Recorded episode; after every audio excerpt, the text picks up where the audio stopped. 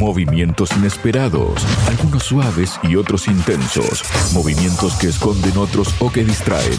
Hay movimientos cortos y movimientos en profundidad, pero todos calculados. Hay espera, defensa y ataque. Hay peones, hay caballos, hay alfiles, torres, reina y rey. Todos juegan, todos tienen su rol. En Radio Sputnik, ajedrez de geopolítica, donde conocemos todo lo que se juega y todo lo que se decide. Conduce Javier Benítez. Conferencia Internacional en apoyo a Ucrania en París. Sobre esto voy a hablar junto al analista internacional que me acompaña en este momento, Marcelo Ramírez. Marcelo, bienvenido a Radio Sputnik. ¿Cómo estás? Muy bien, muy contento de que me den la oportunidad de hablar con el público que tanto lo sigue. Muchísimas gracias, Marcelo. Bueno, como todos sabemos, se han reunido los líderes de Europa en París, ¿no? Por, como decíamos, ¿no? Este como se ha denominado esta conferencia internacional en apoyo a Ucrania que se viene reuniendo cada tanto tiempo, ¿no?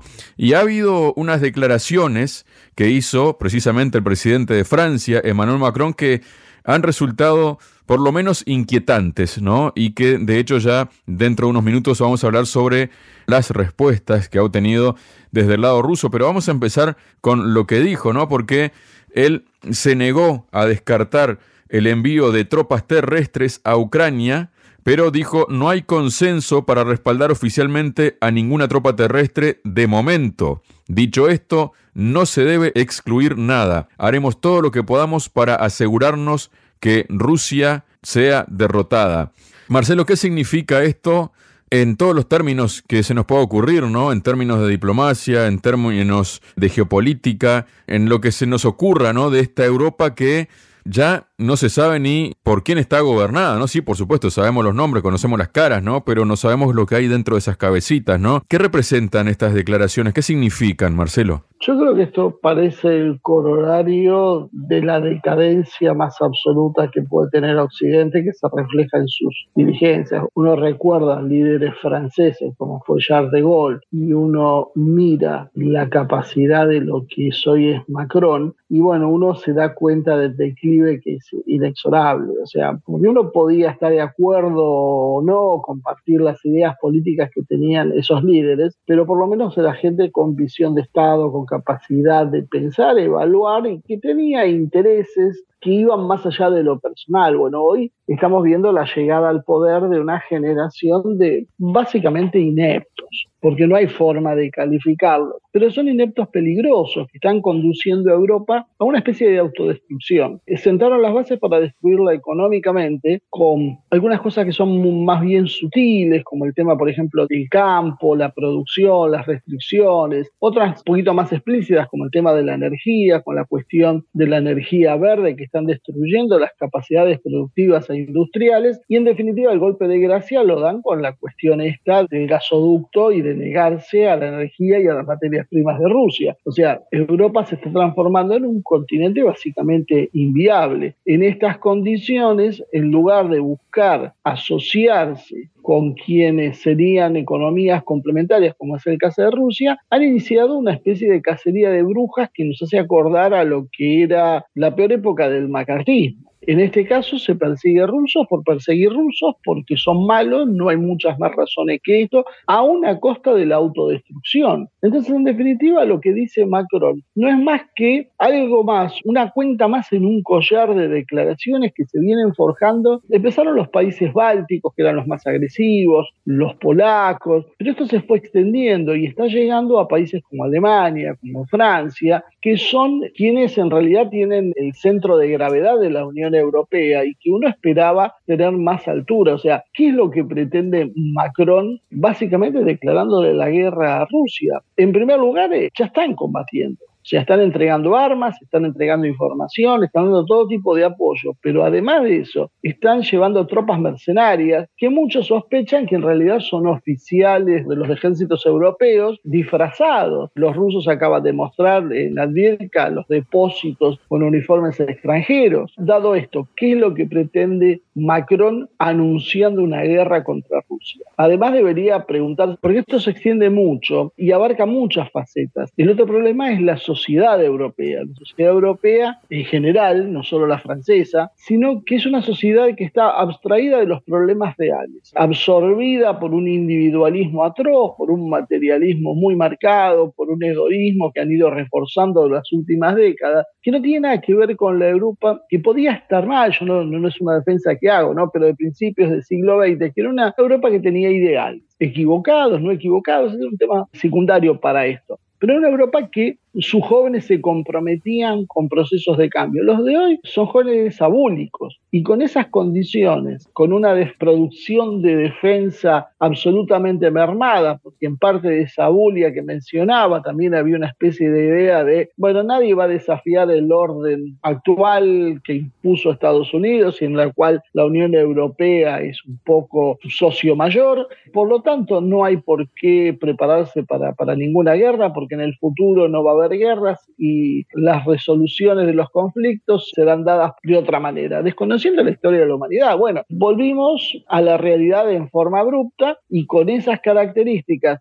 para Europa es verdaderamente un suicidio tratar de enfrentar a Rusia. Una Rusia que además se está preparando para el choque porque Obviamente Rusia sabe cuál es el objetivo. La expansión de la OTAN era destruir Rusia. Rusia se está defendiendo. Ni más ni menos que eso se está preparando para esto. En algún momento se iba a dar este punto de inflexión donde los europeos tienen que decir o se sacan las cadenas que los atan al mundo anglosajón, deciden lo mejor para ellos mismos y de esa manera, de alguna manera, tratan de trazar asociaciones con países como Rusia o van a ir a una, a una guerra que va a ser absolutamente autodestructiva. Ya destruyeron el estado de bienestar social, bueno, ahora van a destruir la propia existencia europea si siguen en este camino.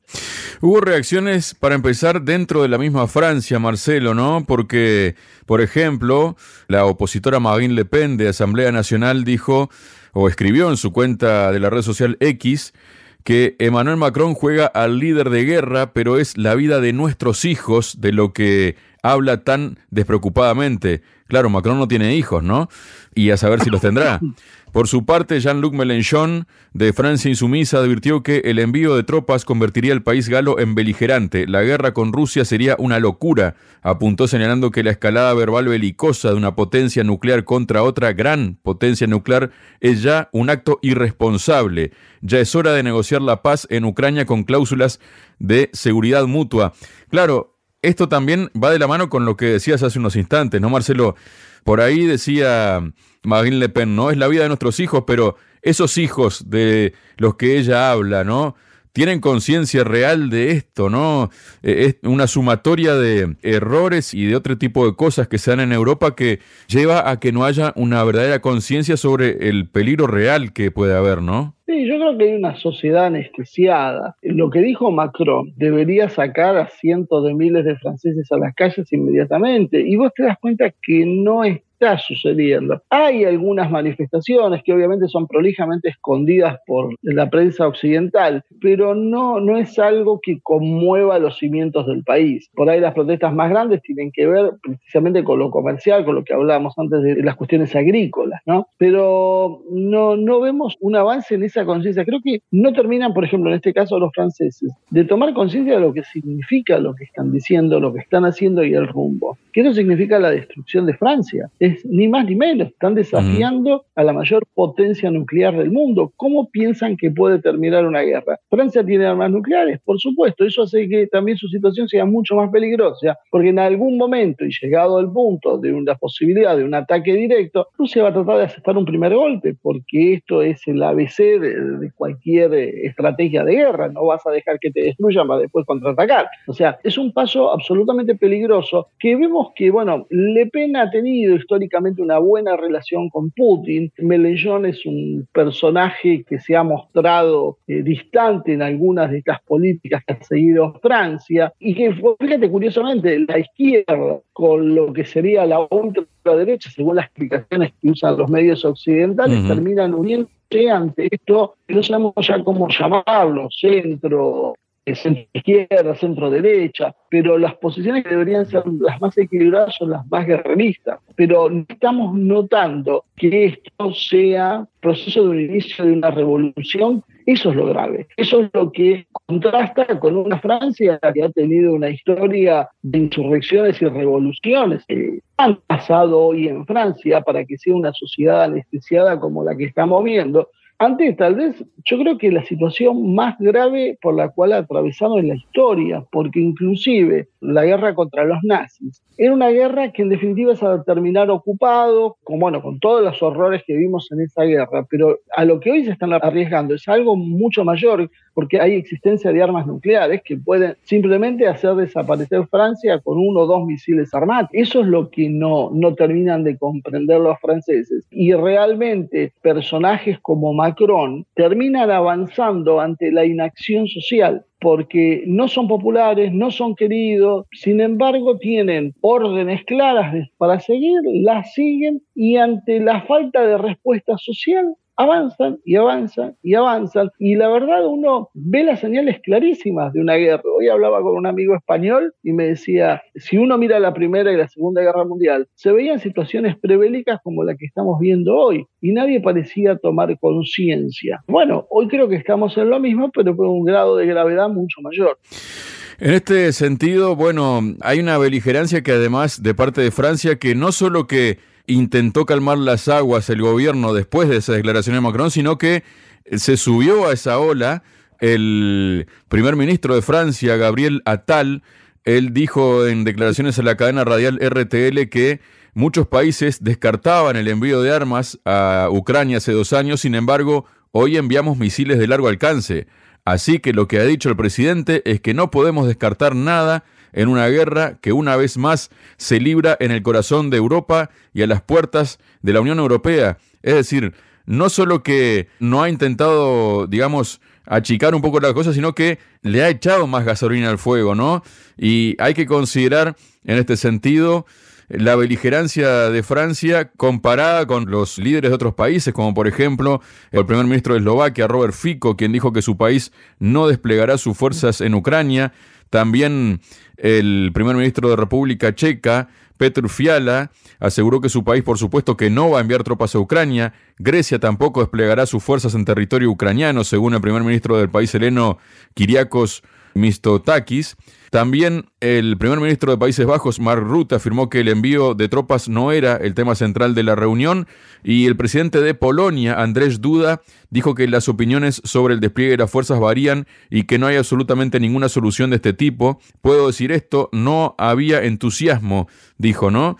Es llamativa la beligerancia de Francia respecto a otros países de la Unión Europea. ¿A qué se debe, se puede ver esas diferencias, Marcelo? Yo creo que esto apunta a la necesidad de la escalada. O sea, creo que las decisiones reales que se toman en Washington, en Londres, es la de utilizar a Ucrania contra Rusia con la intención de generar el mayor daño posible a Rusia y cuando se termine Ucrania, seguir avanzando, pero esta vez con el resto de Europa. Y bueno, eh, tienen algunos peones que parecen más entusiastas en este proceso que otros y en ese caso vemos cómo aparecen las declaraciones de Macron en ese aspecto. Fíjate, por ejemplo, que las declaraciones de Ficos casualmente se dan en un marco donde hubo intentos en su país de hacer revolución de color, también salió la gente a la calle. Es muy extraño, parece que, bueno, el que no se pliega empieza a sufrir desórdenes internos y simplemente lo que está intentando es no ir a la guerra. Cuando se dan las cosas de esa manera, bueno, te das cuenta cómo es el proceso de manipulación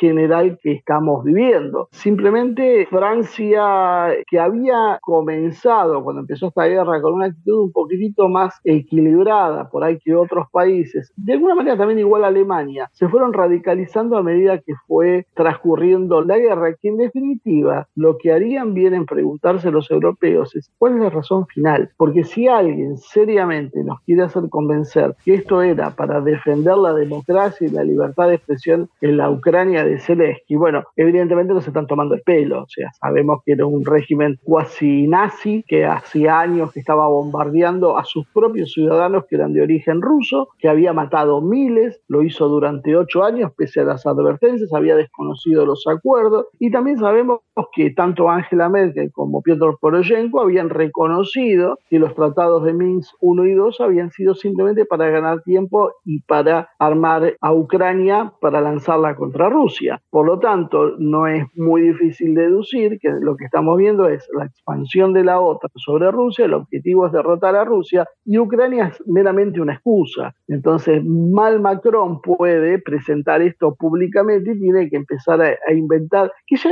tendría que llegar a un punto de que ni siquiera inventan excusas. O sea, simplemente dan por un hecho que hay que hacer algo porque Rusia nos va a atacar y nos va a invadir y es exactamente la situación contraria. No hay una razón en la cual Macron pueda justificar la necesidad real de mandar tropas a Ucrania. Lo otro interesante es ver cómo, bueno, a medida que la situación se aproxima a, algo límite, como es el enfrentamiento ya directo con Rusia, empiezan a flaquear voluntades. Empiezan a aparecer muchos países que dicen, no, no, en esto yo no. Claro que, como te decía antes, vamos a ver si no hay deposiciones de gobiernos que se hacen los rebeldes y que no hay golpes palaciegos o algún otro tipo de movimiento para disciplinarlos y alinearlos con el objetivo de la guerra.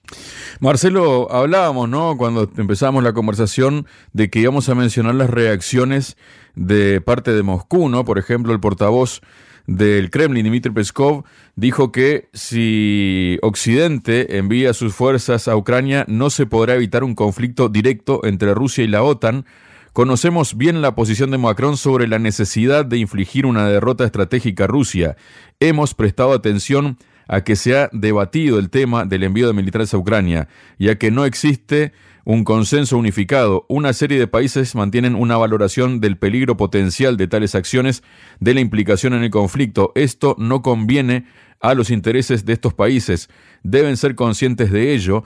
Y también reaccionó Lavrov, fue consultado al respecto y dijo que esta idea de enviar sus tropas a Ucrania es porque el aumento de la ayuda a Kiev no dio los resultados esperados. ¿Qué te parece esta respuesta, Marcelo? O estas respuestas, ¿no? Es lo esperable. Rusia lo que ha tenido es una posición clara y podríamos decir de alguna manera metódica. No hace falta escuchar las respuestas para saber lo que van a responder. Es predecible Rusia, cosa que no ha sucedido del otro lado. Lo de Rusia es una cosa clara, nuestra posición es esta, queremos esto y vamos a hacer esto. Y Occidente no, Occidente tiene una actitud mucho más esquizofrénica. Yo creo que en definitiva, esto que no sé si lo hablé con vos, creo que lo hemos charlado, el año 2024 es un año extremadamente complejo por un motivo, porque hay elecciones en Estados Unidos en noviembre. En el 2024 Estados Unidos necesita cerrar este conflicto de alguna manera, no solo por la cuestión electoral, que obviamente va a hacer que Biden pierda las elecciones por mucho más diferencia todavía. Eso casi diríamos que es un tema menor. El problema hay es que Trump está amenazando con sacar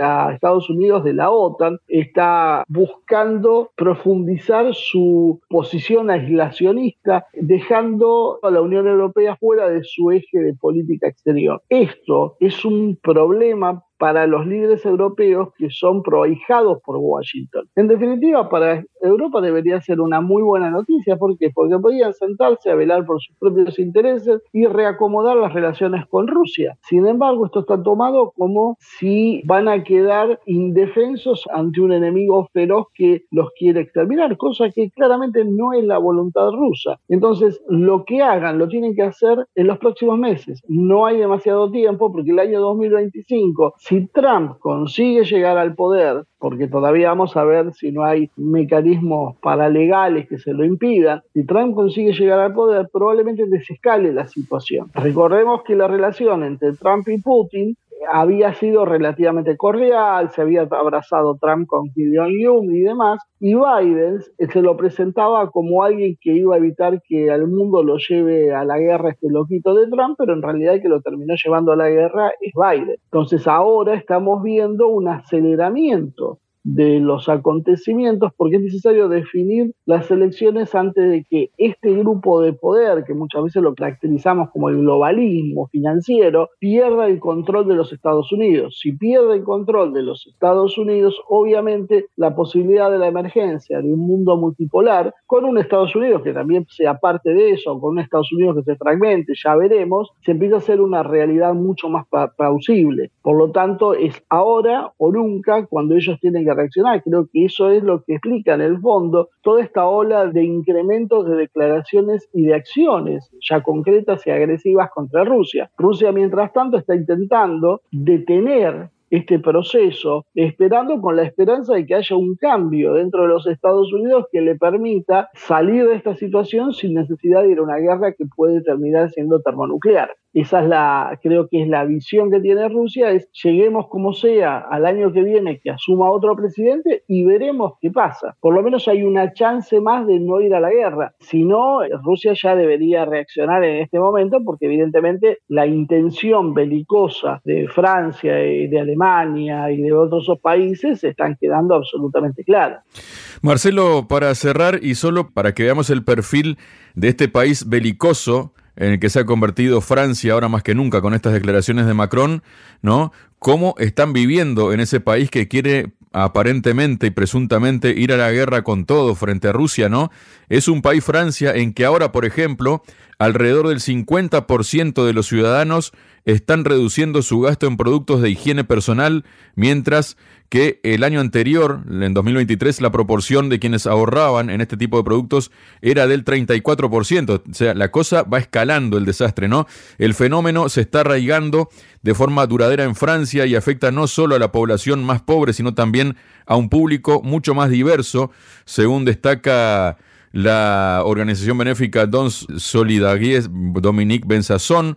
De acuerdo a Don Solidaries, el 40% de las mujeres del país renuncian a comprar cosméticos, mientras que los ciudadanos también están limitando sus adquisiciones de productos como desodorantes, detergentes de ropa, maquinillas de afeitar y cepillos de dientes.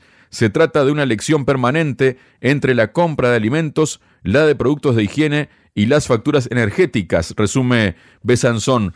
Esto muestra el perfil de lo que está haciendo las políticas de Macron en su país y con respecto también al conflicto con Rusia? Bueno, ya había advertido el gobierno francés un poco esa vieja receta de mantequilla o tanques o cañones. Bueno, esto es lo que están viviendo los franceses. El propio gobierno francés les ha advertido, bueno, hay que hacer un esfuerzo bélico y eso va a salir de las ayudas sociales. En definitiva, lo que estamos viendo es precisamente esa caída. Y esto se agrava si uno lo conecta con otro hecho que estuvieron viviéndose en los últimos meses, que fue el problema que está teniendo Francia con sus ex colonias africanas, sobre todo alrededor del Sahel, donde Rusia ha ido ocupando esos espacios directamente o a través de organizaciones como en su momento fue Wagner, están presionando para la expulsión de Francia y esas colonias francesas obligadas a utilizar el franco como moneda, el franco africano,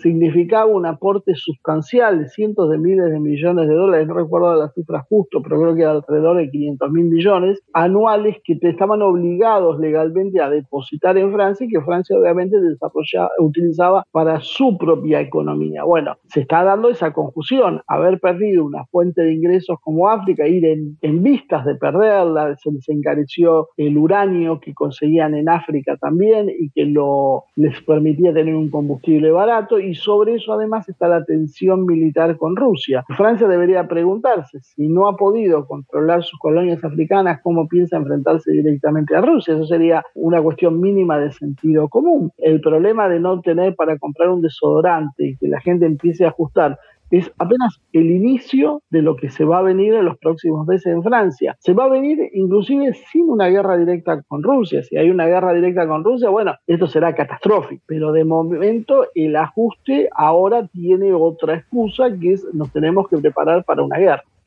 Muchas gracias, Marcelo. Bueno, no, muchas gracias a ustedes por llamarme. Sputnik. Contamos lo que otros callan.